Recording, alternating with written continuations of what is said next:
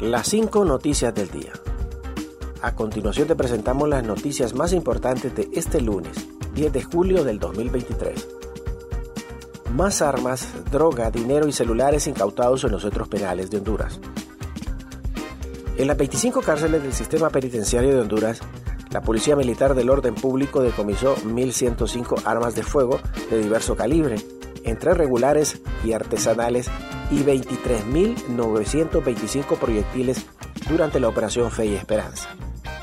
Entre las armas regulares incautadas figuran fusiles AR-15, M16, AK-47, Galip, subametralladoras UCI, escopetas, 8 granadas de fragmentación y 11 granadas de gas.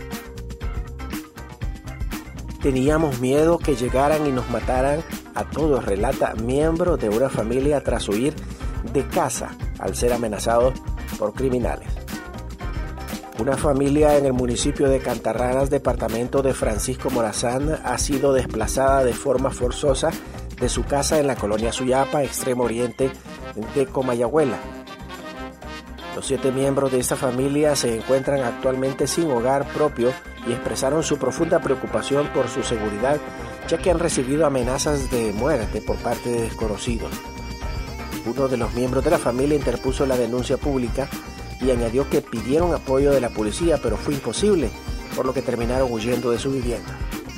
La víctima dijo que los antisociales le pidieron una cantidad de dinero que ellos no tenían, por lo que empezaron las amenazas y la persecución de parte de los antisociales. Nos veníamos de jalón, no sacamos nada eh, de la casa, todo se quedó ahí porque teníamos miedo a que llegaran y nos mataran a todos. Hoy pedimos ayuda, ya que andamos con una menor de un mes de nacida y una de dos años. No tenemos ropa ni alimentos, expresó el afectado. Continuamos con las noticias. En las cinco noticias del día. Yulisa Villanueva revela que balística forense no funciona por mora en licencias. La viceministra de Seguridad Yulisa Villanueva reveló en su cuenta de Twitter que balística forense no funciona por mora en licencias. La fiscalía refiere que las evidencias balísticas encontradas en cárceles las relacionará con el crimen. Pero ¿cuál es la verdadera realidad? Balística forense no funciona actualmente ni para registros de armas ni para investigación criminal por licencias morosos, escribió la funcionaria. Presentan evidencias y amenazas aseguradas en los centros penales.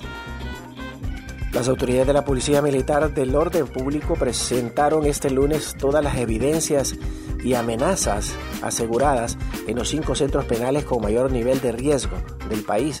Esto tras las operaciones de requisa suscitadas en las últimas semanas durante la Operación Fe y Esperanza.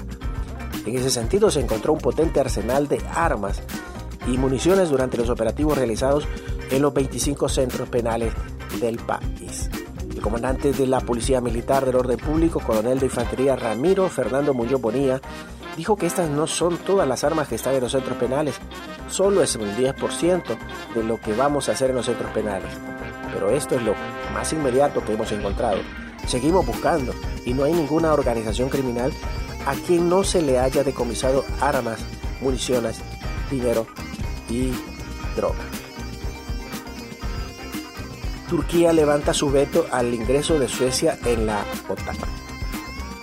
Turquía levantó este lunes su veto al ingreso de Suecia en la OTAN, según indicó el secretario general de la alianza, James Stoltenberg, en una rueda de prensa.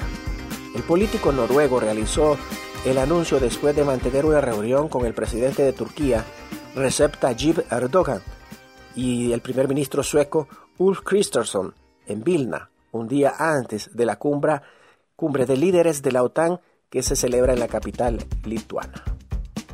Gracias por tu atención. Las cinco noticias del día te invita a estar atento a su próximo boletín informativo.